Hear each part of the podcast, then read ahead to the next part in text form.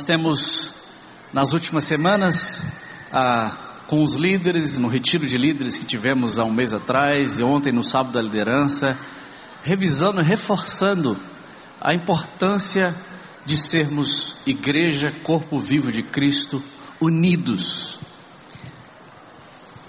As portas do inferno não vão prevalecer contra a igreja de Jesus se nós permanecermos unidos. Não há força mais poderosa nessa terra irmãos, do que a igreja de Jesus. E foi tendo isso em mente, foi com essa convicção, com essa paixão, com essa quase com essa angústia no seu coração que Jesus nos últimos momentos da sua vida, nas últimas horas antes dele ser entregue aos seus algozes e ser crucificado e morto, Jesus estava com seus discípulos naquela última noite.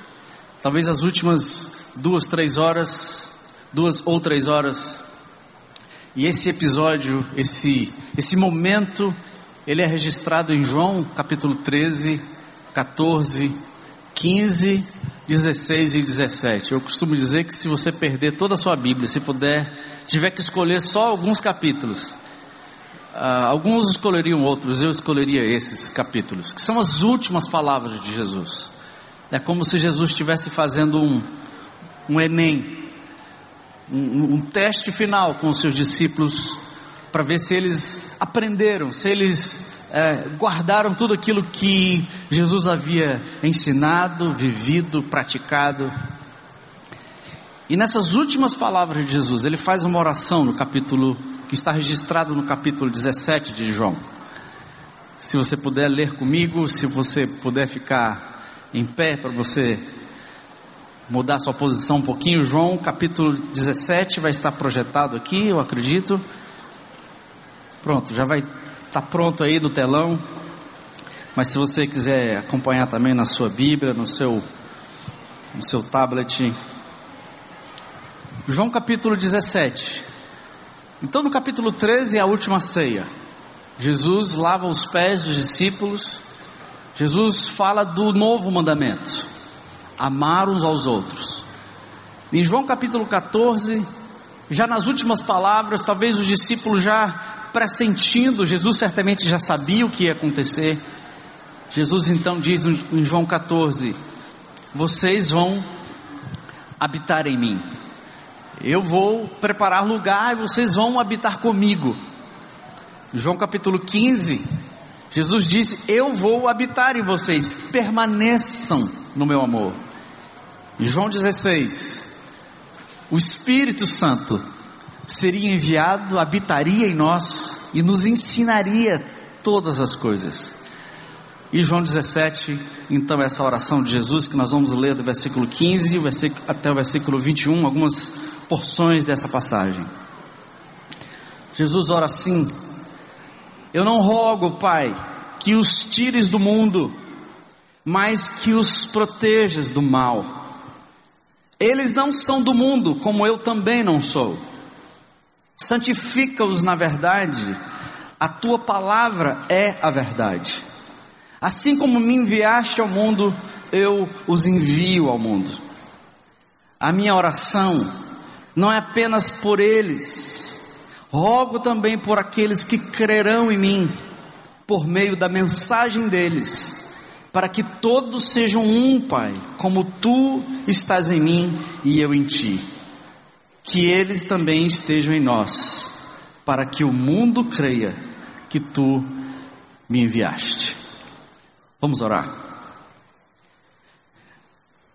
Senhor, muito obrigado por esse momento tão precioso, reunido em Teu nome aqui como igreja, celebrando, louvando, adorando o Senhor e ouvindo as maravilhas, as verdades profundas da Tua palavra, que ela encontre um lugar no nosso coração.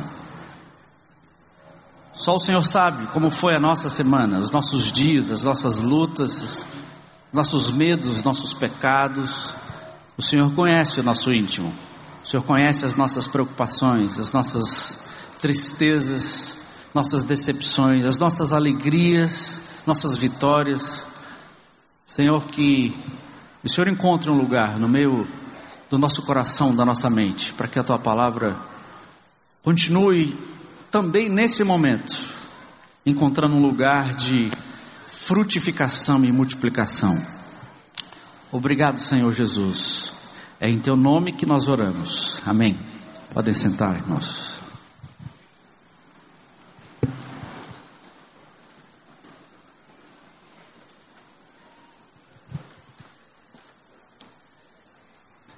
É interessante observar então que nos últimos momentos de vida de Jesus, Jesus não está orando por outra coisa senão pela unidade da igreja.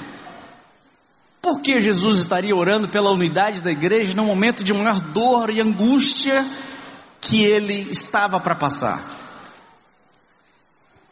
Porque não existe, não, não seria por outro meio que o mundo viria a crer, a não ser pela unidade da igreja. Essa é a oração de Jesus que nós acabamos de ler. No mundo complexo em que vivemos, o mundo não será impressionado pelo tamanho da nossa comunidade, da nossa igreja, os milhões de evangélicos do país. O mundo não se impressiona com isso. O mundo não será impactado pelo barulho que nós fazemos, pelas passeatas, pelas brigas que nós abraçamos. Pela, o mundo não será convencido pelas verdades as quais defendemos. O mundo não vai ser convencido impressionado, impactado por essas coisas, embora elas sejam absolutamente importantes. O mundo será impactado e transformado, irmãos, pela nossa unidade. O mundo será transformado e impactado pelo tipo de relacionamento que temos uns com os outros. Vou repetir.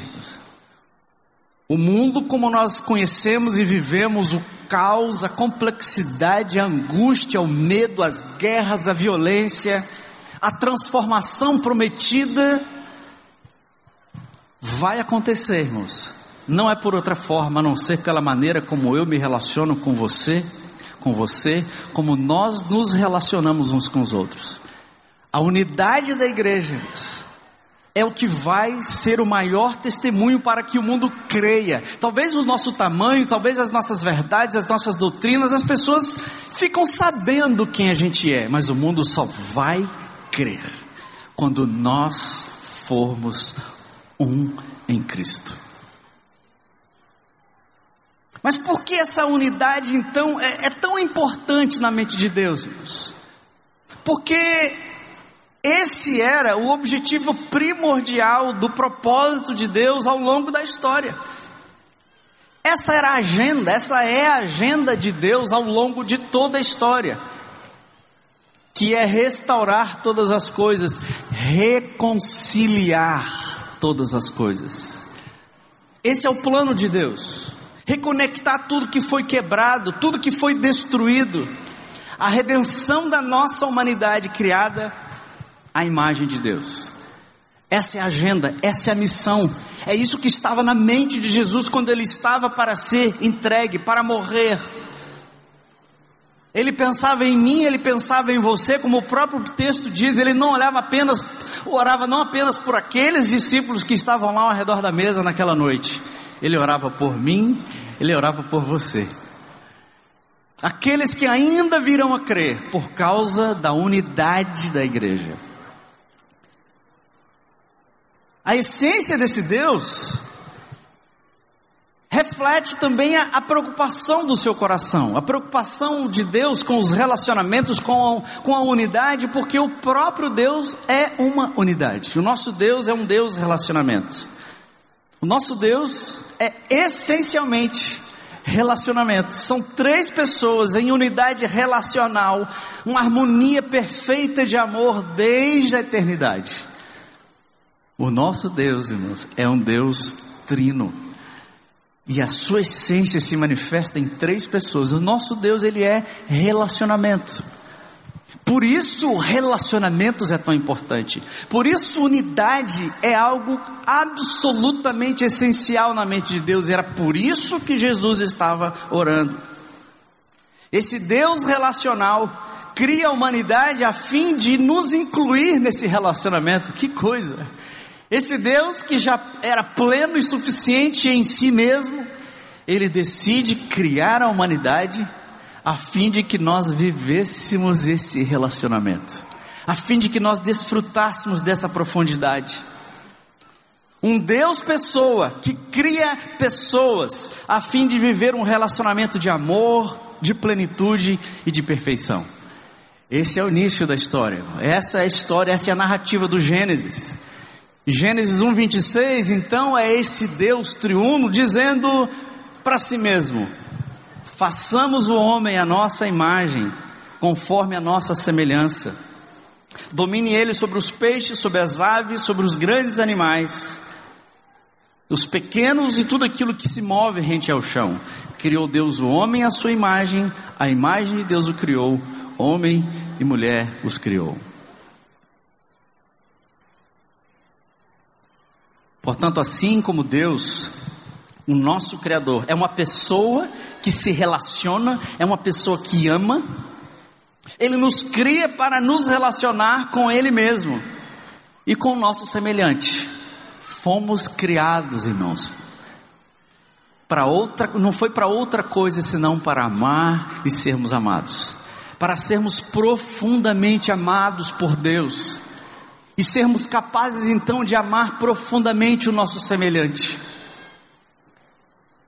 Deus nos cria para nos relacionar perfeitamente, harmoniosamente, amorosamente. Essa é a base da nossa humanidade, da nossa identidade. Quem sou eu? Quem é você? Eu sou uma pessoa cuja identidade está fundamentada num Deus que me ama. Ele é o fundamento da minha existência. E ele nos cria também para nos relacionar com outro ser humano. Essa é a narrativa do Gênesis. E antes mesmo de criar a humanidade, a humanidade não foi a primeira coisa que o nosso Deus criou. Antes de Deus criar a humanidade, Ele cria toda a natureza, como se fosse um cenário, como se fosse um palco, onde nós poderíamos viver e desfrutar plenamente desse amor e desse relacionamento.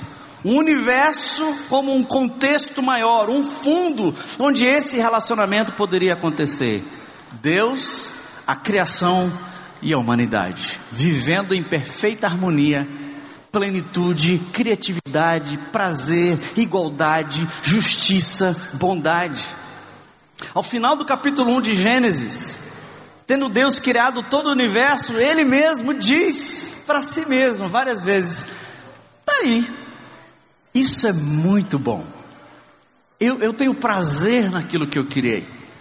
É bom no sentido de que funciona, é perfeito, é harmonioso. Paz. A palavra que os profetas do Velho Testamento usaram para descrever esse cenário perfeito criado pelas mãos de Deus e nesse cenário nós éramos a parte mais importante, porque nós éramos diferente da criação, nós éramos pessoas, nós éramos capazes, fomos criados capazes de amar e de ser amados. E Deus olha para isso e diz: Isso é muito bom. Nessa declaração de Deus, Ele está dizendo que tudo era perfeito a criatividade, a plenitude, a abundância, o equilíbrio, a justiça, a igualdade, a diversidade, a unidade. Isso era o universo. Todas as coisas conectadas, todas as coisas vivendo em perfeita e, e, e singular harmonia. Os seres humanos, então, tendo a sua identidade bem definida como seres profundamente e perfeitamente amados pelo seu Criador.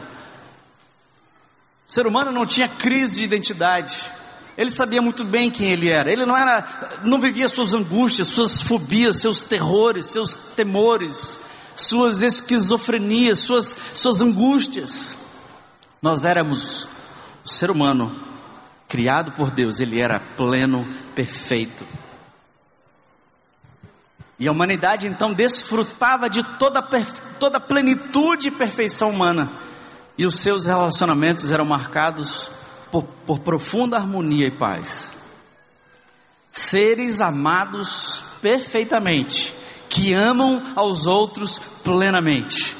Seres amados perfeitamente, e seres que amam uns aos outros plenamente.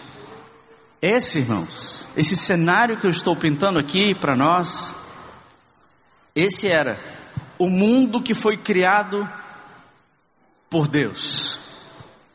O, o mundo como ele foi criado para ser, unido, perfeito, pleno, justo, numa única palavra, a palavra que melhor traduz isso, a palavra é paz. Paz, no entendimento dos escritores do Velho Testamento, irmãos, não era simplesmente a ausência de conflito. Ah, nós queremos paz, não queremos guerra. Não, eu quero, meu negócio é paz, tudo que eu quero é paz. E eu recomendo que se você quer paz, não vá morar perto de buffet. Eu sempre falo isso, né?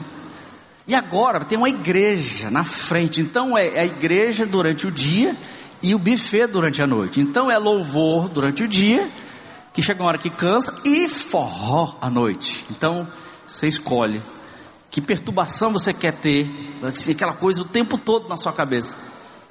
Paz. Paz no entendimento das Escrituras significava muito mais então do que ausência de conflito. Paz quer dizer shalom. É a palavra que nós conhecemos, que é a tradução para paz. A palavra hebraica é shalom. Shalom, irmãos, significa algumas coisas muito especiais. Shalom significa restauração espiritual, plenitude pessoal, harmonia relacional e justiça social. Restauração espiritual, plenitude pessoal, harmonia relacional e justiça social. Era esse o sonho e o plano de Deus. Foi isso que Deus desenhou, foi isso que o grande designer, o grande arquiteto, ele desenhou. Essa é a narrativa do Gênesis: unidade, totalidade, harmonia. Toda a criação em harmonia, em unidade e comunidade entre si, desfrutando de alegria e bem-estar. Shalom, então, irmãos, é o mundo funcionando como ele foi criado para funcionar. E viu Deus que isso era muito bom. Mas essa é a história do capítulo 1 de Gênesis.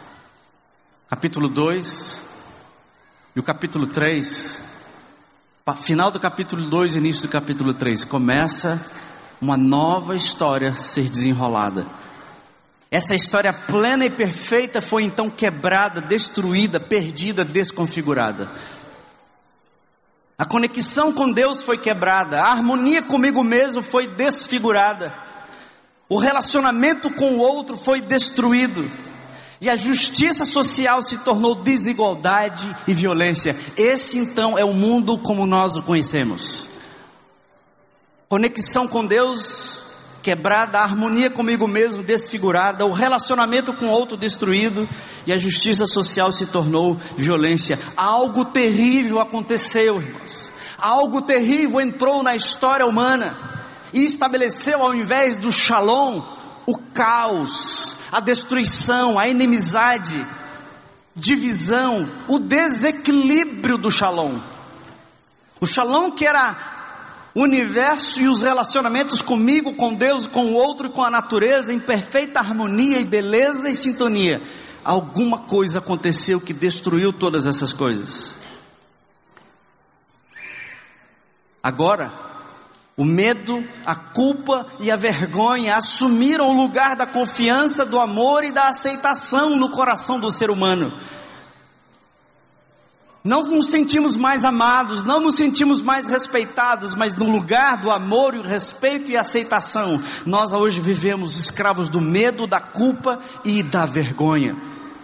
A inimizade, a mentira e a desconfiança, a vingança, o abuso e a violência marcaram o relacionamento entre os seres humanos. A inveja, a dominação, a ganância e a destruição começaram a determinar como a sociedade vive desde então.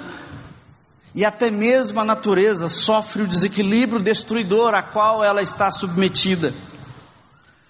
Tudo isso, irmãos, porque a harmonia dos relacionamentos entre a humanidade e o seu Criador foi destruída. A narrativa bíblica chama isso de pecado. Pecado é, é, é, o vandalismo e a destruição do shalom, da paz. E é uma destruição que aprisiona tudo e todos. O mundo deixa de ser justo, a doença nos desconfigura, a desgraça nos divide, a maldição nos mata. Esse é o mundo em que eu e você vivemos, onde a maldade cresce progressivamente ao longo dos séculos e dos séculos. Em Gênesis 1, 15 e 17, o homem é responsável pelo jardim. Em Gênesis 3, 1 e 6, o caos entra na história. E de Gênesis 3, de 15 a 19, Deus profere então a maldição, a destruição, aquilo que foi a separação entre Deus e o homem, entre o homem em si mesmo, entre o homem e a natureza e a sociedade. Essa destruição, irmãos, que entrou em nossas histórias, a destruição do shalom, da paz, chama-se, numa palavra, corrupção. Corrupção quer dizer a acumulação da perversão da poluição e da desintegração de tudo que foi criado para o bem e para a justiça, agora é usado para o mal e a injustiça. Onde havia vida, justiça, harmonia, criatividade e unidade, agora há morte, ou seja, perversão, desequilíbrio, destruição e divisão. Aliás, essa é a melhor definição de morte, E morte é exatamente isso: separação. Se você já teve a terrível experiência de deixar um ente querido, um, um amigo querido, sepultado e volta para casa, você sabe o que significa separação, divisão, distanciamento. Nossa alma, ela não suporta a separação, a quebra, a divisão. Nós não fomos criados para divisão, nós não fomos criados para sermos esquecidos. Morte quer dizer esquecimento. E quando a gente anda pelas lápides de um cemitério, você vê nomes, datas, mas quem são aquelas pessoas? As famílias se lembram por algum tempo, mas mesmo a família Morte significa a desgraça da destruição, irmãos, que é a morte, o pior dos inimigos, significa a separação definitiva. Portanto, hoje nós estamos em conflito conosco mesmos. Essa é a morte emocional. Nós não sabemos quem nós somos mais. Qual é a sua identidade como pessoa? Qual é o seu valor? E nós nos tornamos egoístas, narcisistas, centrados em nós mesmos, terrivelmente inseguros, escravos das nossas paixões, dos nossos desejos, especialmente os nossos desejos sexuais. Que hoje está essa revolução que a gente está vivendo, que os desejos é que determinam quem você quer ser. E a luta, nós queremos ter o direito de fazer isso. Sabe por que está acontecendo isso tudo, irmãos? É porque a nossa identidade, ela perdeu a conexão com o Criador de todas as coisas. E nós não sabemos mais quem nós somos. Nós não nos reconhecemos mais. O caos que destruiu o shalom e a harmonia nos fez inimigos uns dos outros. Hoje eu não confio mais em você. Hoje eu tenho medo de você. Hoje eu te manipulo, hoje eu minto, hoje eu tenho ciúme, eu tenho inveja, eu tenho raiva, eu tenho ódio. Inimizade, separação, desconfiança, manipulação, mentira, falsidade. E nos sentimos abandonados, rejeitados, traídos. E a violência se torna a principal linguagem da humanidade. Você quer ver A história da violência é só acompanhar a história da humanidade. Como explicarmos os 461 assassinatos em Fortaleza apenas no mês passado? 461 pessoas foram assassinadas na nossa cidade no último mês. Violência. A violência, ela é a nossa linguagem mais, mais forte. Basta os nossos direitos não serem cumpridos. Basta eu ser fechado no trânsito. Basta o, o, o dinheiro não ser depositado na minha conta. Basta alguém não gostar do meu time. E eu me torno uma pessoa, eu me transformo. Eu, eu, eu, eu, toda a minha educação, toda a minha cultura, toda a minha riqueza, ela desaparece de uma hora para outra porque eu sou tomado pela violência. E aquelas crianças, e a professora que foi incendiada em Janaúba na última sexta-feira, pelo vigia. Que dor, irmãos, que tristeza dessas famílias. E ao mesmo tempo, que vingança, que, que ódio dessa pessoa que fez isso. Sentimentos confusos que nos dividem, que nos separam. E como entender o tiroteio em Las Vegas, que deixou 59 mortos e 527 feridos? Violência gratuita, ódio sem explicação. De onde é que vem isso, irmãos? Essa desgraça, essa maldade que destrói a humanidade, que sepulta vidas, vem porque nós nos desconectamos do nosso Criador, nós nos desconectamos de nós mesmos e nós nos desconectamos do nosso semelhante. E acabamos vivendo uma sociedade em guerra desde sempre, é a morte social, morte emocional, relacional e a morte social. A injustiça e a corrupção é um, é um câncer sistêmico que a gente parece que não tem solução. A, a, a dominação do machismo, a desgraça da pobreza, a objetificação da mulher, o abuso das crianças. E essa economia destruidora que destrói a natureza e condena milhares e milhares de pessoas à pobreza extrema.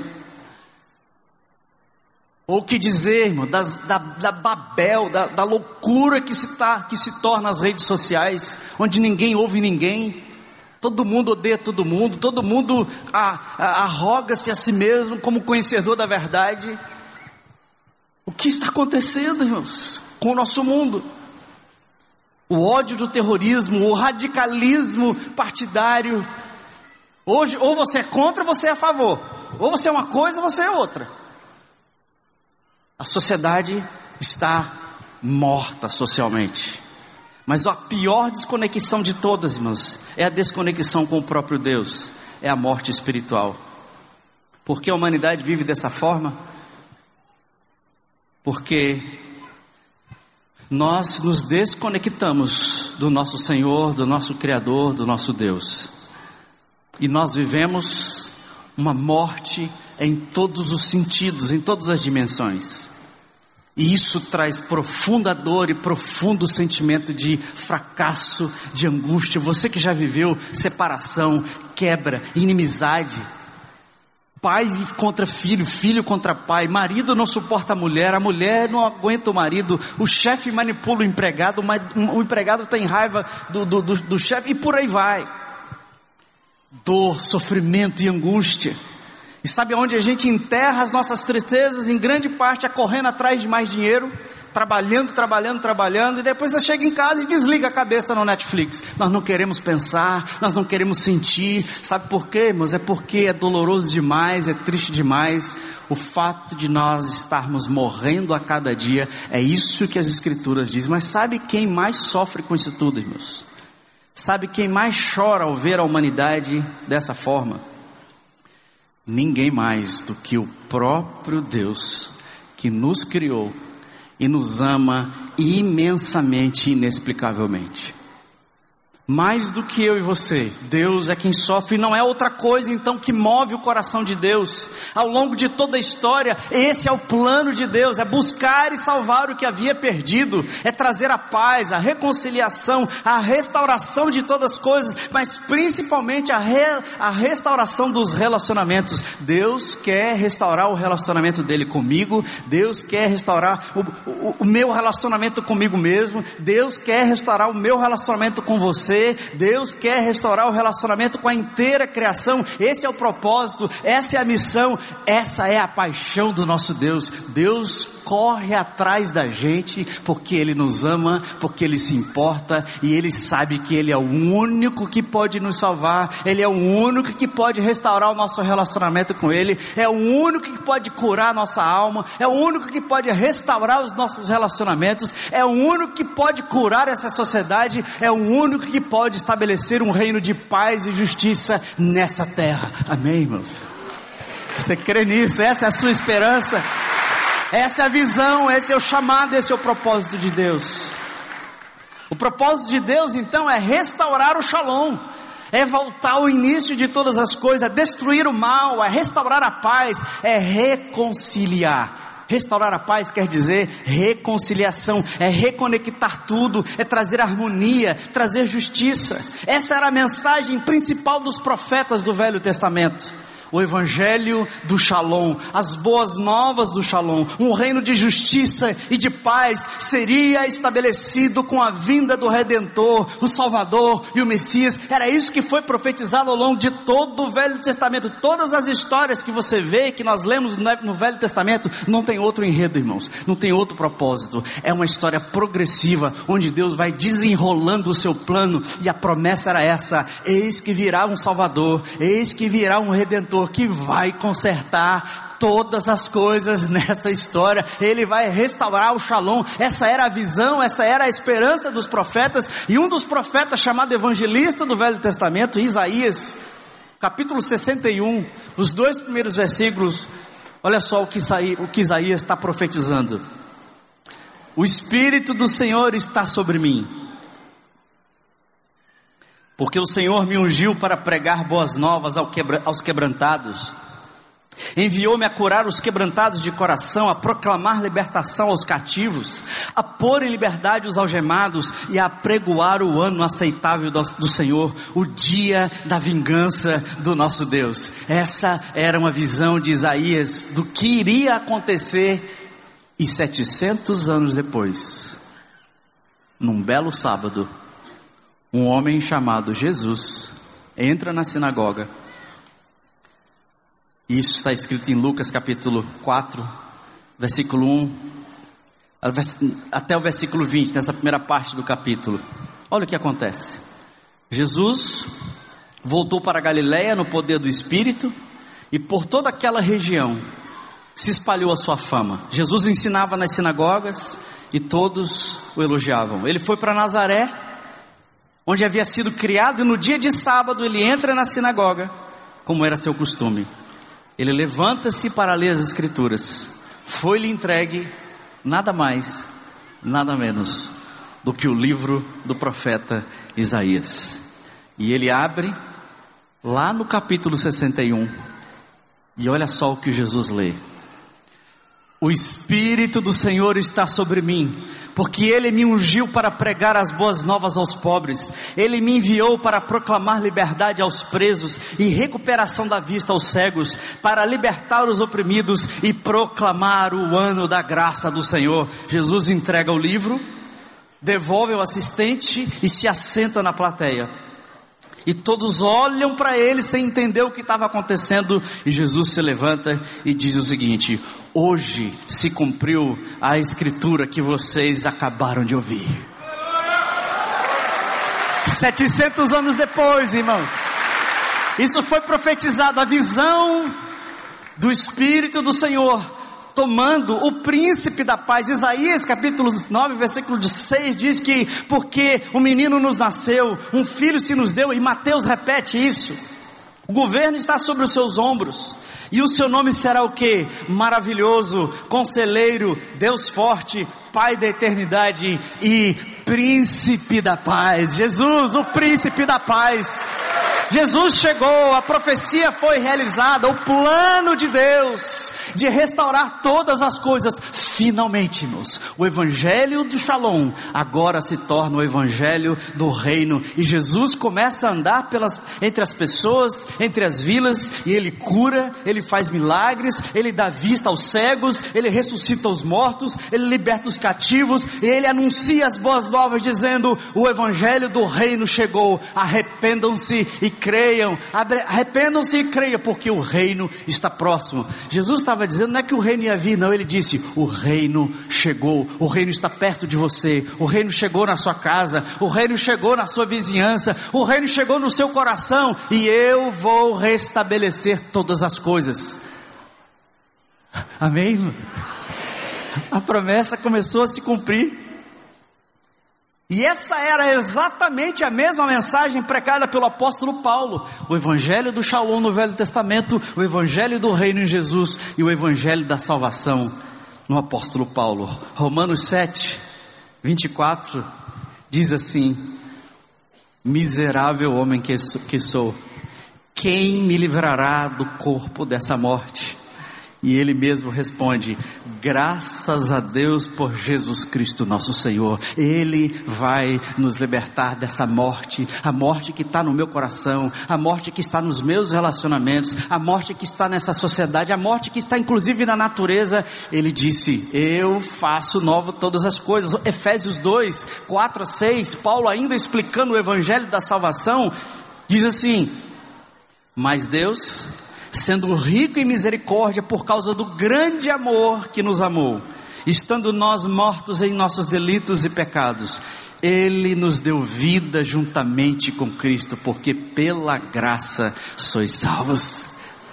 Aleluia. Eu quero aplaudir o meu Deus por isso. Louve a Deus, irmãos. Nós estávamos mortos nos nossos delitos e pecados, Deus olha para a gente, ainda mortos, sem temor, sem conhecê-lo, com confusão e angústia na nossa própria identidade, vivendo violência, divisão. Ele começa uma obra de restauração. Romanos 5: Justificados, pois, mediante a fé, nós temos paz com Deus, por meio do nosso Senhor Jesus Cristo. Mas qual era mesmo? Qual era mesmo o propósito de Deus? O propósito de Deus, a missão de Deus era restaurar o shalom, era estabelecer a paz, a reconciliação, a restauração do nosso relacionamento com Ele, a restauração da paz comigo mesmo, dos meus relacionamentos, e por fim estabelecer uma nova humanidade na terra. O sonho de Deus, meus, era salvar a mim e a você, e a você, e a você, e a você, e nós viveríamos um relacionamento de tal forma que Deus, a partir dessa nova forma de ser humano, ele criasse uma nova humanidade. Esse era o plano de Deus. Essa era a agenda de Deus: destruir o mal vencer o inimigo, destruir a morte e, e restabelecer um reino de paz, justiça, onde Ele mesmo será o Senhor e Rei de tudo e todos. E preste atenção, irmãos, preste atenção, guarda isso no teu coração. Isso que Deus começou a fazer e Paulo está anunciando também, não vai acontecer no futuro. Isso já começou a acontecer quando Cristo Jesus destruiu o poder do mal e do pecado na cruz, ele venceu a morte na ressurreição e ele inaugura assim o seu reino nessa terra. Isso já começou. Essa revolução já está em andamento. E esse reino de reconciliação e de paz, ele está ativo nessa terra hoje, através de um povo redimido, restaurado, reconciliado. Esse povo se chama Igreja de Jesus, o mistério que foi revelado. Nós somos a comunidade da restauração, nós somos o reino de Deus e nós temos uma missão. Quando nós formos unidos, quando nós estivermos restaurados o nosso relacionamento com Deus, comigo mesmo, com você, o mundo vai crer. Não tem outro jeito. uma nova humanidade que vive relacionamentos restaurados com Deus, consigo, com o outro, com a natureza. Efésios 3, 8 a 20, de 4, de 1 a 6, fala isso, que Deus revelou, decidiu nessa dispensação, decidiu revelar o mistério que estava oculto. E Ele criou todas as coisas para que pela igreja, a multiforme sabedoria de Deus se torne conhecida agora dos principados e potestades nos lugares celestiais, segundo o eterno propósito que estabeleceu em Cristo Jesus, nosso Senhor. O mistério que estava oculto, Deus revelou, e Ele está dizendo: principados e potestades, dominadores desse mundo tenebroso, dominadores corruptos, mentirosos, eu estou dizendo para vocês o seguinte: eu vou estabelecer um povo chamado minha igreja, o meu corpo, e o meu reino vai avançar ao longo da história através desse povo, porque eles amam a mim, eles amam uns aos outros e eles vão levar avante o movimento que eu comecei na ressurreição. Amém? O poder da ressurreição, meus, é o que nos mantém juntos, nos mantém unidos. Por essa causa, Paulo continua. Eu me ponho de joelhos diante do Pai, de quem toma o nome de toda a família, tanto no céu como sobre a terra, para que, segundo a riqueza da sua glória, vos conceda que sejais fortalecidos no poder, mediante o seu espírito no homem interior, e assim habite Cristo no vosso coração pela fé, estando vós arraigados e alicerçados em amor. Então eu rogo, Paulo continua no capítulo 4, eu, prisioneiro do Senhor, que vocês andem de modo digno que foste chamados, com toda humildade e mansidão, com longanimidade, suportando-vos uns aos outros em amor, esforçando-se diligentemente para preservar a unidade do Espírito no vínculo da paz. Porque há somente um corpo e um Espírito como também fostes chamados numa só esperança da vossa vocação. Há um só Senhor, uma só fé, um só batismo, um só Deus e Pai de todos, que é sobre todos e age por meio de todos e está em todos. Aleluia. Glória a Deus. Essa é a força, irmãos. Esse é o plano de Deus para fazer as portas do inferno não vão resistir, nós vamos entrar no inferno. Não é que nós vamos ficar aqui, o inferno não vai nos vencer.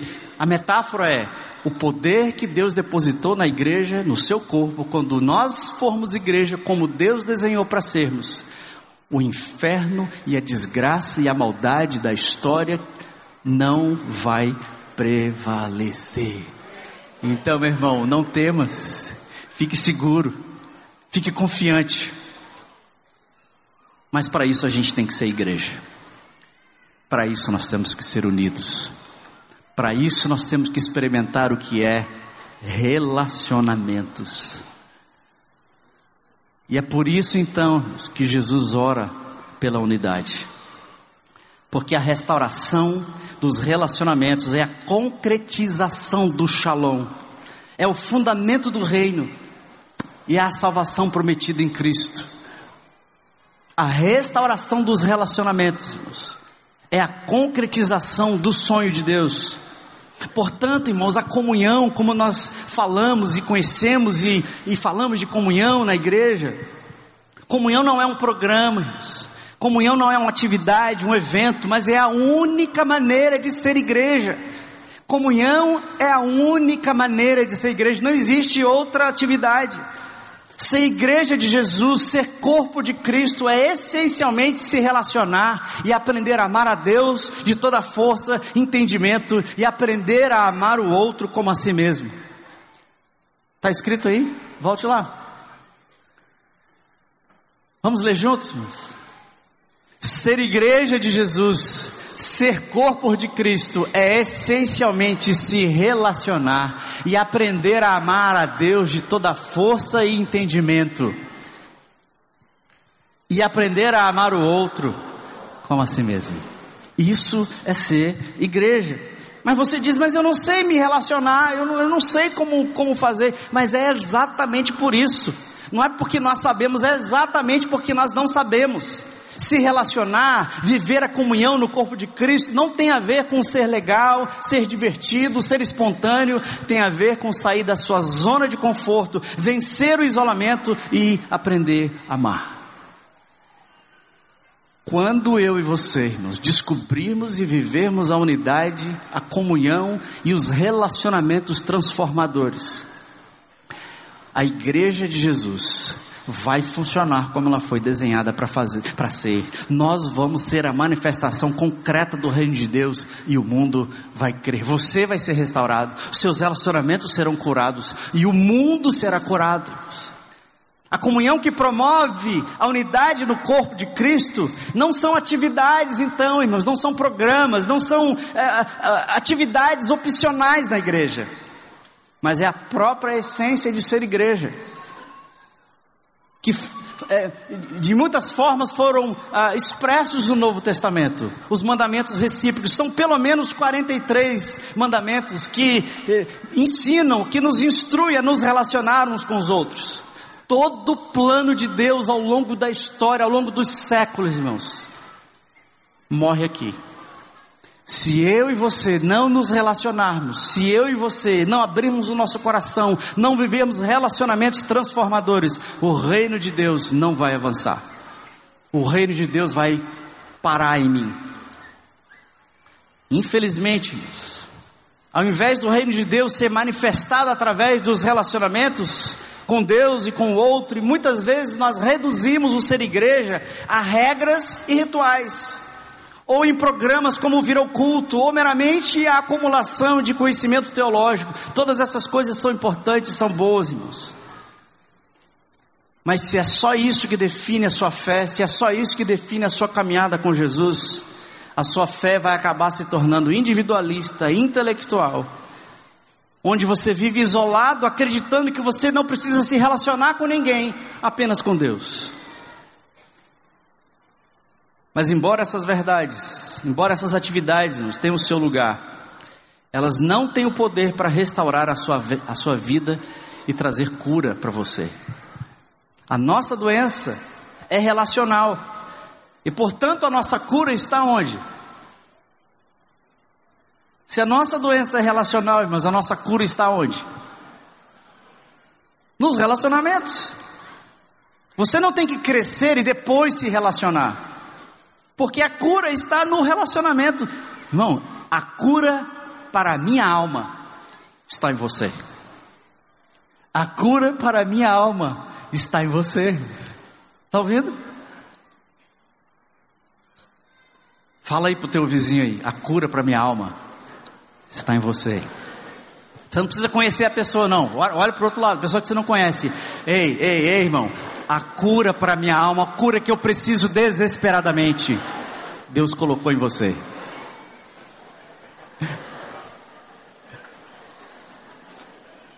Sem relacionamentos, irmãos, não existe cura. Sem se relacionar, não existe crescimento, transformação e mudança. Assim como as células de um corpo as células de um corpo, elas não têm vida, elas não podem crescer e se reproduzir se estiverem desconectadas do corpo. Assim também é a nossa vida no corpo de Cristo.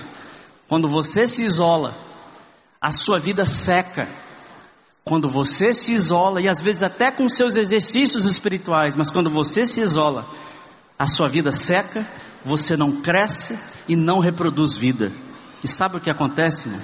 Células desconectadas do corpo adoecem e fazem adoecer.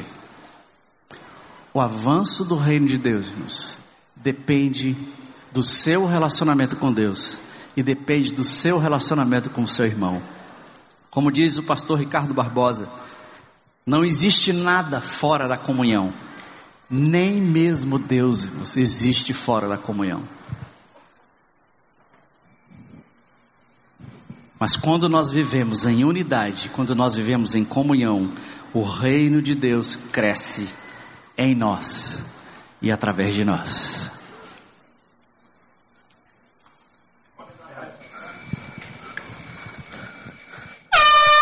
Eita, gente, meu cadastro. Amar. Boa noite, igreja. Eu me chamo Israel. Tinha alguém dormindo aí? Não tem mais, né? Bom, pessoal, eu gostaria de poder me apresentar, tá certo? Nós tivemos uma trupe chegando nova na igreja de improviso. Quem esteve no retiro de líderes ou no sábado da liderança já os conhece, tá certo? Eles têm feito muito sucesso. E o sucesso foi crescendo a gente decidiu trazê-los para o grande público. Então eu gostaria de apresentar para vocês essa trupe que não são os improváveis, mas são os imprestáveis. Por favor, que nós salve de palmas para eles. Deixa eu tirar a corneta aqui do meio, né? Já acordei o povo. Bom, eu gostaria de poder apresentar cada um deles para vocês, tá certo? Então, primeiro, vamos começar com as damas. Por favor, eu gostaria de uma salva de palmas para a Parley, tá certo? Uh, uh. Ela que traz charme, beleza ao grupo. Depois, nosso amigo Euriano, por favor, nosso cordelista, tá certo? Ele que se garante. Gostaria de uma salva de palmas para o Paulo Júnior. Ele abandonou o GF hoje, tem 10 crianças lá perdidas, mas vai dar certo, né? Não, tá precisando não. Precisando de voluntário. Tá precisando de voluntário, não, sem propaganda hoje. E por último, o nosso patrocinador, tá certo? Aquele que fornece açaí de graça pra gente, Filipinho Fidadese. Muito bem. Bom, eu vou explicar o jogo pra vocês. Quem acompanha pela internet já viu por aí, mas é tudo plágio, tá certo? Que é o jogo do improviso. Então eu vou sortear um tema aqui. A gente está falando sobre relacionamentos. Como nós não somos os improváveis, mas sim os imprestáveis, é o que não é para se fazer num relacionamento, tá certo? Então eu vou sortear um tema dentro disso. Tá. Não é pra fazer. Não é pra fazer. Não, é, não. Que não. Ah, tá. A gente Beleza. saiu isso dez vezes lá atrás, não é? Tá certo. Bom, eu vou puxar o tema. Dois vão vir aqui de improviso, vão, vão fazer algo aqui sobre o que não é relacionamento. Mas a qualquer momento, eu vou pegar o microfone e falar troca. Quando eu falar troca, no meio da fala, onde ele falou a última coisa que ele falou, a última palavra, ele tem que trocar na hora. Ok? Ah, tudo bem. Beleza. Entendido? Então, dentro do que não é relacionamento, vou puxar aqui alguns temas. O primeiro vai ser esse aqui. Hum, dentro do que não é para se fazer, aquele que não se relaciona. Tá certo? Dentro do que não é para fazer no relacionamento, aquele que não se relaciona. Dois, dois jogadores. Preparados? O que não se relaciona. Não se relaciona. É. Tá certo? Então, três, dois, um. Sabia? Você é crente. 3, 2, 1, valendo. Parley! Tudo, tudo bom? A paz do nosso Senhor Jesus Cristo, amém. A paz, irmã. A pé, a paz. E me diz aí, como é que você tá? Tô bem, irmão. Tô na graça e na misericórdia de Deus todos os dias. Misericórdia, mis... misericórdia. Você usou essa palavra assim de um jeito. Você tá passando por algum problema, por alguma aflição, assim que você queira abrir? Não, irmão, não. Tá bom por aí, não. Você, você não está passando ou você não quer abrir? Irmão Oriano. Oi. Eu tenho uma coisa para lhe falar. Ah. A palavra de Deus diz que no mundo tereis aflição. Troca. Que no mundo tereis tribulação. Troca. Que no mundo tereis é, confusão. Troca. Que no mundo tereis deserto espiritual. Hum. Bom? Pois é, irmão. Sim. Então, se alguém nesse mundo aqui tiver um dia bom, fique atento, porque tem alguma coisa errada, irmão. Ah, tá. Entendi, entendi. Uhum. Tá. Mas olha, eu quero que você saiba que assim, como nós somos igreja, a Bíblia fala que nós somos um corpo. Hum. Então, se por acaso você estiver passando por alguma aflição, só se estiver passando alguma aflição, alguma tribulação, eu quero que você saiba que pode contar comigo, certo? Para você compartilhar. Contar com quem? Com, contar comigo. Irmão, você não lê a Bíblia. Não? Porque aqui diz ah. que Jesus levou sobre ele todas as nossas aflições, tribulação, tudo que ele perguntou ali, tudo. Hum. Ele já levou tudo. Então, o meu relacionamento é eu e Deus. Eu e Deus. Eu falo direitinho com ele. É você e Deus, assim. Eu não sei se tu já reparou nessa tua Bíblia aí, mas assim, a cruz, ela tem um formato muito interessante, viu? Ó, ela relaciona o homem com Deus e o homem com o homem. Ó, ó, parece até uma dancinha. Meu irmão. Deus e, e o ele homem. Sabe... Deus e o homem. Deus e. Entendeu? Vai virar música agora? Quem sabe, né? Olha só, a hum. palavra diz que eu posso falar direto com ele. Ele sabe tudo que eu passo, ele já levou tudo. Então eu falo direto com ele. O meu relacionamento é com ele, eu e ele. Tá, tá certo? Tá bom, tá bom. Então o que é que eu tenho para dizer, né? Não tenho mais nada para dizer. Acho que a única coisa que me resta é dizer, Valeu. minha irmã, Deus te abençoe, minha irmã. Troca. Deus te guie, minha irmã. Troca. Deus te leve, minha irmã. Troca. Minha irmã, que Deus te glorifique, já que você é uma santa, era para estar no céu. Falta de respeito. Vou. Que Irmão, irmã de. Hã? Espere. Oi. Pois para você, eu desejo a paz do nosso Senhor e Salvador Jesus Uhum. Cristo, o amor de Deus Pai, a comunhão e a consolação do Espírito Santo de Deus Uhum. sobre cada vida aqui presente e sobre a sua vida hoje e sempre. Amém, meu irmão. Amém, amém. Deus lhe abençoe. Que irmã difícil de se relacionar, rapaz. Ela se sente a crente glorificada. Parece que ela não lê lá na Bíblia quando fala sobre unidade, sobre corpo. Ela não vê essas coisas na Bíblia. Olha, mas eu achei esse irmão assim muito intrometido na minha vida. Parece que ele nunca leu a Bíblia, o irmão que não tem conhecimento da palavra do Santo Senhor. Olha, na Bíblia diz, viu, que não devemos confiar em homem não, que maldito é o homem que confia em outro homem. Deus me livre. Salve de palmas. Vamos pro segundo tema. Segundo tema. Sortear aqui. Já foi um, cadê? Aqui. Vai. Bom, já foi o que não se relaciona com ninguém. O segundo tema é o que acha que se relaciona. Aquele que acha assim que ele tem certeza, mas não dá Certo. certo. Tá certo? Os dois que não vão, vamos os dois. Tá, bora. Vamos embora, fechado. Ok. Então, 3, 2, 1. Valendo. O que acha que se relaciona valendo. Mino, vou mandar uma mensagem aqui no grupo, que ele de bom dia, que é pra todo mundo saber que eu tô nesse grupo. Felipe!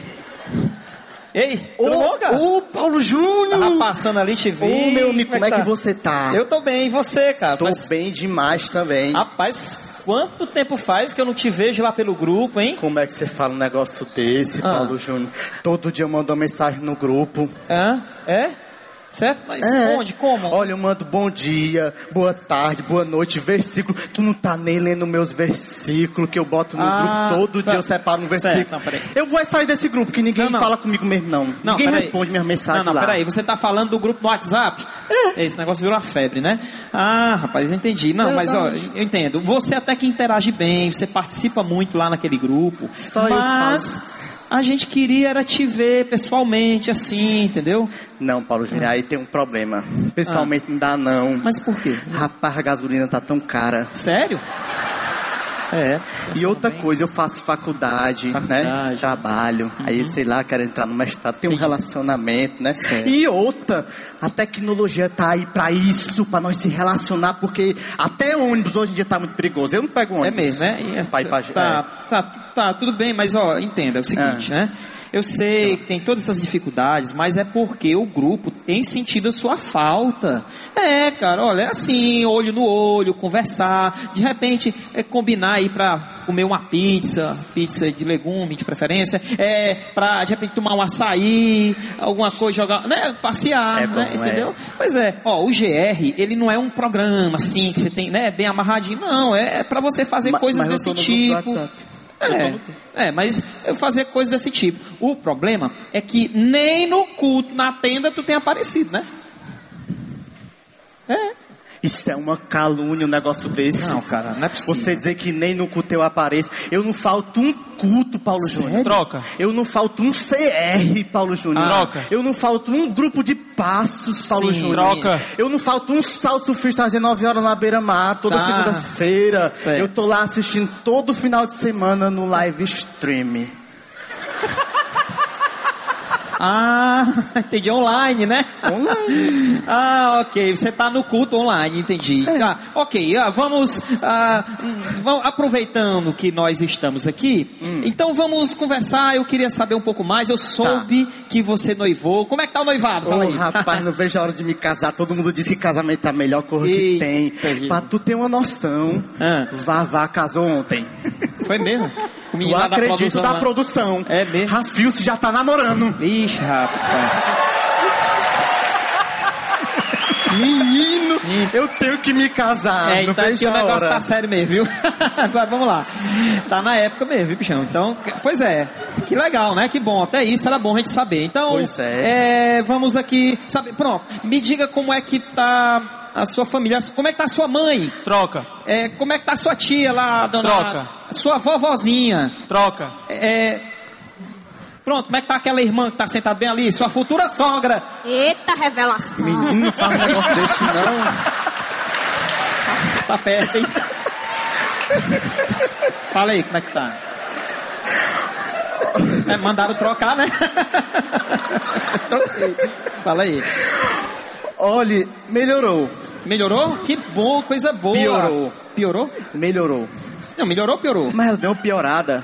Sim. Mas no final melhorou, Ah, sabe? graças a Deus, que bom, cara. Piorou de novo, Paulo Júnior. Mas, mas, tá- Mas no final tá tudo bem, ela melhorou, viu? Não se preocupe não. Eu não- Ah, vi chikungunya, zika, dengue, agora montanha russa, assim, desse jeito. Na época, É. uma montanha russa. Mas nem isso. Como é que você não fala isso? Assim pra gente e tal. Você não é mar- médico? Não, cara, mas aí a gente queria pelo menos visitar você, marcar na sua agenda aí pra gente ir lá fazer uma visita, orar, né? Ô, rapaz, Orar uma visita você. é boa. Pois é, não iria ir lá. tempo não. Tem não? Tenho não. Cara, pois Assim, é. a minha agenda, né? Esqueceu a minha É. agenda? Cara, tu minha lembra que eu até marquei contigo e tal? Lembro. Você lembra? Mas rapaz, eu tô igual a música do Daniel Almeida, Manassés, Deus me fez esquecer. Ah, Não me lembrei não. não, mas acho que você tá confundindo, aí já tá demais. Aí, aí assim, sabe? A minha agenda tá muito lotada, Paulo Júnior. Não tá dando, Não, vamos cara. marcar pra gente, né? Vamos conversar. marcar, pronto. Vamos marcar, Vamos marcar. pronto. Quando? Qualquer dia dá certo. Qualquer dia. É. Beleza. Pronto. Então, qual é o dia que pode dar certo? Vamos fazer o seguinte, Paulo Júnior. Vamos. A que alguém gente tem uma mar- caneta aí pra eu anotar aqui? Ah. A gente marca pelo WhatsApp. Não, cara, aí, peraí. Rapaz, tá mais difícil falar com esse cara do que com o Sérgio Moro. Valeu, valeu, valeu, valeu. Salva de palmas. Vamos para nosso último tema. Tá. Então, o último tema aqui, só sobrou um mesmo. Vou nem sortear, né? É o. Ixi, até rasgou o papel. O que se relaciona só com o líder? Ei, Aquele eu faço, que eu não tem relacionamento com mais ninguém, só o líder, ele o líder. Erro de novo, velho. Tá certo? O pessoal já riu, foi muito de mim aqui, vocês Vai me escolhendo, né? Vai. Aproveita que tu noivou, Filipinho. 3, 2, 1, valendo. Eita, cansaço que eu tô agora. Ai, rapaz, eu não acredito não. Já é meia-noite. Eu tenho tanta coisa pra fazer, eu não acredito não. Mas eu preciso falar com meu líder ainda hoje. Eu vou já, já, peraí, que eu vou mandar um, um WhatsApp. Ele só vive nesse WhatsApp dele, fazendo umas histórias reais dele lá no Instagram, botando negócio de umas galinhas reais dele lá no Instagram. Deixa eu ver aqui. É, Felipe, tu tá aí, cara? Felipe? Felipe? Rapaz, na hora que eu preciso do homem, o homem não tá. Só vive nesse WhatsApp online. Não, hora dessa, Eu vou ligar sono. é pra ele, porque é meia-noite, o dia começou agora, né? Então acho Nem que dá pra, visualizei. dá pra ele ou- me fa- ouvir comigo. Nem visualizei que é pra ele não pensar que eu- a mensagem. Tá chamando, tá chamando, tá chamando. Bora, atende, Felipe, atende. Oh, meu Deus do céu. Bora, meu líder. Eita, Euriano. Vou atender, Bora. vai que é alguma coisa séria, Bora, né? homem, cadê você, atender rapaz? aqui. Oi. Oi, Euriano, meu amigo. Meu líder! Ainda bem que você atendeu o telefone, rapaz. Eu pensei que você não queria falar comigo hoje. Parece o Xaxá que fala. O WhatsApp aí eu chamava e você não nada. Pois é, meu amigo, é porque Hum. assim, sabe? É urgente mesmo, é porque eu Cara, tô morrendo de sono aqui, tô aguentando mais não, não. peraí, sacalme aí, eu tenho um negócio pra falar contigo e tem que ser com você, né, meu líder? Afinal, meu relacionamento com você é, é- é bom demais, é, é show de bola. E aí, vamos conversar? Euriano, é porque assim, cara, né? Ontem Diz. foi um dia muito cansativo, trabalho, faculdade, e o sobrinho tava tudo lá em casa. Passei a noite com o sobrinho, Troca. sabe? Passei a noite com os meninos, tudinho que eu lá via no meio da rua. assim. Troca. Sim. Passei a noite convidando tudinho lá pra casa, assim, da vizinhança. Troca. Passei a noite com o GF todinho, eles dormiram agora. Sim. O GF todinho tava lá em casa e assim, eu vou aproveitar pra me dormir um pedacinho também, sabe? Ah, tá. Mas agora que ficou bom, macho. Tu botou esses meninos tudinho pra dormir, Pois aí é. agora a gente passa a noite conversando. Fala, meu Deus do céu. É, é, Felipe, é desse jeito, cara. Mas assim, Hum. não vai dar não, cara. A gente pode conversar no outro. Que é isso, meu líder? Não faça isso comigo, não, meu líder. É Você quê? vai me deixar na mão, meu líder. Meu líder, cadê a sua empatia comigo, meu líder? Hein? Tá Eu calmo. tenho tanta confiança em você. Eu tomo a iniciativa de ligar pra você. Você não é nada empático comigo. verdade. não, meu líder, a gente tem que conversar é hoje ainda, viu? Tem que conversar é hoje. Por que que tá precisando? O que, é que você tá Não, precisando? é o seguinte, eu tenho umas coisas de finanças pra poder falar com você, tá bom? De finanças, é? É, falar, porque você pode me ajudar. Assim, né? Euriano, sabe? Eu acho que era um exato momento para você, né, estender a sua rede, assim, de apoio e tal. Pessoas do GR, sabe? Hum. Como, por exemplo, a Parley. Ligue para a Parley, formada de administração, para ela lhe dar um norte das finanças. Ou então o Paulo Júnior, né, que ele é economista, vai dar muito mais que eu certo do que eu, que eu, eu, eu não sei nem na minha não, não, não, não. Ligar, ligar pra outras E pessoas. outra coisa, deixa eu lhe dizer. Você, eu tô tão cansado aqui que é capaz de eu dormir falando com você no telefone. Ma- Mas, mas meu líder ligar para outras pessoas do GR que não é você, que não é você que é meu, eles não são meu líder não, quem é meu líder é você. Espera aí, eu não vou ligar para Parla e PJ não. Ó, espera aí, faz o seguinte, eu vou começar a falar aqui. Se preocupe não que você não dorme não. É o seguinte, eu tô com uma questão financeira porque eu tô meio apertado, mas eu tava querendo fazer o aniversário da minha filha, sabe? Aí o que é que acontece? Tá todo mundo fazendo buffet. E assim, você acha, né? Eu não vou deixar de fazer, né? Porque eu não vou passar embaixo, né? Então eu também tenho que fazer. Só que o orçamento do buffet deu muito alto. Sabe por quê?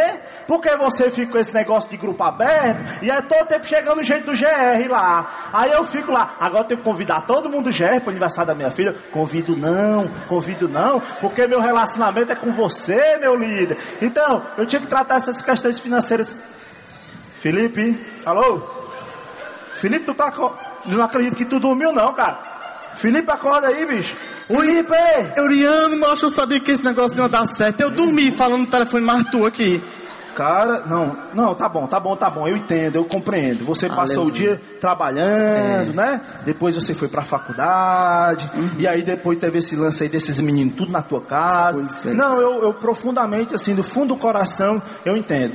Eu Oh, entendo. graças a Deus, o Senhor ouviu minhas orações, Jesus. Ainda bem, Euriano, que você está entendendo, sabe? Para não ficar esse crente chiclete que só fica pregado na rua líder, mas vai expandir a sua rede com outras pessoas do GR.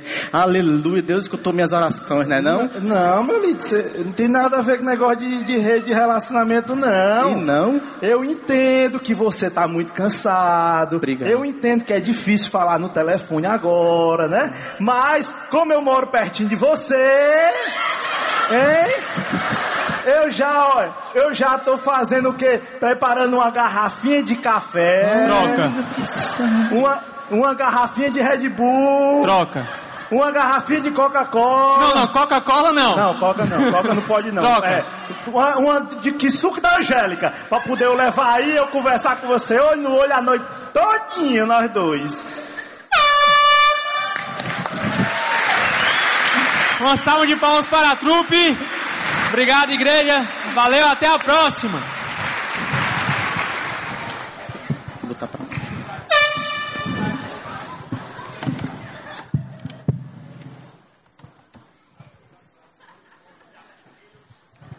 Só uma maneira divertida da gente ilustrar como não se relacionar. Então, o que não foi dito ficou claro, a importância de nós desenvolvermos relacionamentos. E esse é o desafio que a gente tem dado, que a gente tem trazido à nossa igreja. E nós vamos fazer, vamos ter duas, duas atividades aqui, mas eu vou pedir um pouquinho da sua paciência. Nós temos incentivado, desafiado a cada um de nós a participar, desenvolver relacionamentos através dos grupos de relacionamento. Mas como a gente tem dito, comunhão não é um programa da igreja. GR não é um programa que você tem que ir porque senão vão caçar você. GR, grupos de relacionamento, é um ambiente para você desenvolver esse relacionamento, a importância dessa conexão que a gente vem compartilhando e colocando aqui durante esse tempo hoje à noite. Porque numa multidão desse tamanho, você não é conhecido, ninguém te conhece, você dá um oi, tchau. Mas quem se relaciona com você de maneira transformadora? Com quem que você vive realmente comunhão? De forma que a sua alma seja transformada, de forma que a unidade seja solidificada e de forma que a igreja de Jesus e o reino de Deus avance e o mundo creia. Quando você se relaciona. E a estrutura que a gente tem sugerido, então, chama-se grupo de relacionamento. O que é um grupo de relacionamento, irmãos? É um ambiente real onde você pode desenvolver relacionamentos de comunhão com um grupo menor de pessoas. Onde você vai poder conhecer e ser conhecido e junto ser transformado, enquanto você aprende a se relacionar com Deus e uns com os outros. Quantos aqui, quantos aqui fazem parte de um GR? Uau, que massa, que show. Mas tem muita gente que não faz parte ainda. Então nós vamos fazer o seguinte. Cadê, cadê, cadê Orlando? Traz uma, uma bolinha aqui para mim. Nós vamos, nesse momento agora, tem alguns irmãos aí, perto de você, que eles estão com a bola cheia. Se você não encheu ainda a sua bola, enche aí, ó. Tá vendo aqui? Quem já encheu a sua bola? Levanta assim, ó. Olha aí ao redor. Fica de pé, por favor, vocês que estão com a bolinha aí. Essas pessoas são líderes de grupos de relacionamento. E eles estão dizendo para você: venha participar do meu GR. Se conecte, se relacione. As cores, essas cores, eu estou aqui com a cor verde. Cada uma dessas cores representa um dia da semana. Para você dizer que né, não está tá tendo tempo, não sei, não vai, não dá certo, cada uma dessas cores tem uma legenda aí, deixa a legenda aí ah, projetada, e a gente vai deixar mais para o final. Cada uma dessas cores representa um dia da semana que você pode se conectar com um grupo de relacionamento. Então, viu a cor? Procure essa pessoa agora. Nós vamos dar esse desafio daqui a pouquinho algum líder de GR que não pegou a bolinha do, que representa o seu dia, os irmãozinhos de verde aí do Conexão, eles estão com as bolas na mão também para você pegar e encher sua bola aí, entendeu? Não saia daqui sem conectar alguém. E você que não tem GR, não saia daqui sem dar esse passo, tomar essa iniciativa de se relacionar aqui, Orlando. De desenvolver relacionamentos transformadores no corpo de Cristo. Porque como nós colocamos, meus, se você não se relaciona, você não cresce. Se você não se relaciona, a gente não constrói a unidade. Se a gente não constrói a unidade, o reino de Deus não avança. A oração que Jesus estabeleceu, a oração que Jesus fez, é para que fôssemos um. Então, irmãos, você que não faz parte de grupo de relacionamento, hoje é a sua chance de se conectar, de se relacionar e de cultivar e trabalhar em função da unidade no corpo de Cristo. Mas antes, antes desse desafio, eu vou pedir o teu silêncio mais um pouquinho. Entendendo a história de Deus, entendendo a missão de Deus, entendendo o coração de Deus, que sofre por aquilo que foi quebrado, pelos relacionamentos que foram destruídos, nosso relacionamento com Ele, nós vivemos em conflito e morte espiritual. O nosso relacionamento conosco mesmo, nós vivemos cheio de mazelas, de lutas. Os nossos relacionamentos uns com os outros e com a natureza e a sociedade. Se você quer reconectar, reconciliar-se com Jesus, se você quer aceitar Jesus como Senhor e Salvador da sua vida, hoje à noite, se você quer dizer, eu quero aceitar Jesus, eu quero restabelecer o meu relacionamento com Deus, eu quero ser restaurado na minha alma, na minha vida, eu quero que os meus relacionamentos sejam restaurados. Eu vou pedir para você levantar sua mão. Alguém gostaria de aceitar Jesus como Senhor e Salvador da sua vida? Eu não estou conseguindo ver. Não estou conseguindo ver, mas se você levantou a mão, você viu Abraça essa pessoa. Alguém gostaria de dizer: Jesus, entra na minha vida, restaura a minha vida. Eu quero reconciliar-se, reconciliar-me com Deus. Eu quero ter paz com Deus. Eu quero ter paz comigo mesmo. Eu quero ter paz nos meus relacionamentos.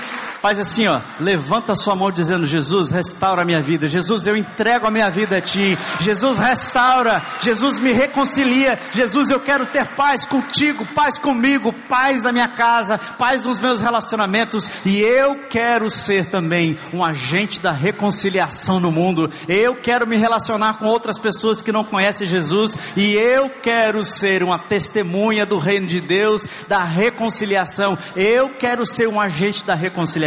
Alguém quer aceitar Jesus? Alguém que não levantou a mão ainda? Alguém mais? Não perca essa oportunidade de se reconciliar com Deus. É a sua decisão, é a sua vontade, é a sua escolha. Deus está aqui com os braços abertos dizendo: Quero restaurar sua vida e sua história. Você que levantou a sua mão, aceitando Jesus, eu vou pedir para você vir à frente. Se você puder, se quiser, vem à frente, nós vamos orar por você. Logo após esse momento que vamos ter agora, vem à frente, eu quero orar por você. Cadê a banda? Tá aí já? Nós vamos cantar uma música. Pronto, legal. Ah, você que aceitou Jesus então, vem aqui à frente, nós queremos orar por você. Então agora, irmãos, é o seguinte: você que faz parte de GR, você vai ficar levantando a sua bolinha assim. Se alguém olhar para você, você vai atrás dele. Se alguém fizer mais ou menos, você Pede alguém do seu GR, vai lá, corre atrás daquele ali, pega aquele lá. E você que não tem grupo de relacionamento, irmãos, não perca a oportunidade, conecte-se, relacione e experimente o que é ser igreja para valer. Experimente o que é ser restaurado para valer. Conecte-se, viva relacionamentos transformadores. Deus quer revolucionar a sua vida e restaurar tudo. Então, levanta aí tua bolinha. Então é o seguinte, antes de você fazer a santa bagunça das cadeiras, antes de você fazer a bagunça das cadeiras, senão você vai, você vai fugir atrás das cadeiras, tá bom? Você levantou aí, deu uma olhada para quem tem as bolinhas coloridas que tem a ver com o dia que você pode se conectar. E depois desse tempo de música, na último louvor e adoração, como uma, uma declaração de que você quer fazer parte, se conectar, desenvolver relacionamentos transformadores. Você procura esse irmão que vai ficar aqui. Ouviu, irmão das bolinhas? Não saia sem pelo menos uma pessoa se conectar contigo. Amém?